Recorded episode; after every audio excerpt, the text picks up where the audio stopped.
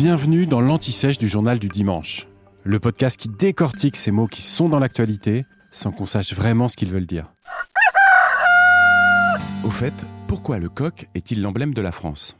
Le coq est l'un des emblèmes officiels de la France depuis une ordonnance du 30 juillet 1830. Ce texte stipule qu'il doit figurer sur les boutons de manchette de la garde nationale et surmonter les drapeaux. La Seconde République l'inscrit sur son sceau officiel, puis la Troisième en frappe ses pièces d'or. Il va ensuite être érigé au sommet de la grille du parc du Palais de l'Élysée. On y voit un coq, les ailes écartées et la tête relevée, fier forcément. Depuis, cette entrée, plus discrète que la principale, se nomme la grille du coq. Mais dans le symbolisme, c'est davantage Marianne qui l'a emporté en matière de notoriété. Sauf dans les événements sportifs, où le coq est le symbole de plusieurs fédérations.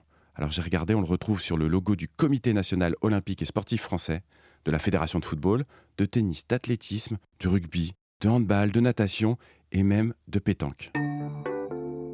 Il est l'emblème des Bleus du football depuis 1919.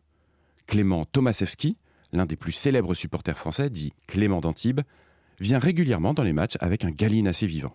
Et tiens, voilà où il fallait chercher cette origine de l'emblème. En latin, coq se dit Gallus, d'où gallinacé. Et gaulois se disait aussi Gallus, l'habitant de la Gallia, la Gaule. Et le jeu de mots perdure donc depuis plus de 2000 ans. Une légende de l'époque raconte même que la tribu des Arvernes, celle de Vercingétorix, avait fait envoyer à Jules César un coq vivant lors du siège de Gergovie.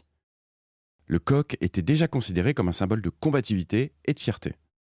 Quelques jours plus tard, alors que le chef romain accueillait le chef gaulois pour négocier, il lui fit servir en guise de repas ce même coq, mariné dans du vin, ce qui était à l'époque une spécialité romaine. Les soldats romains subiront ensuite une spectaculaire défaite avant le siège d'Alésia un an plus tard. Au Moyen Âge, le calembour est oublié puis revient chez les Anglais, puis chez les Italiens vers le XIIe siècle. Les rois de la Renaissance vont le reprendre à leur compte et l'emblème devient vraiment populaire sous la Révolution.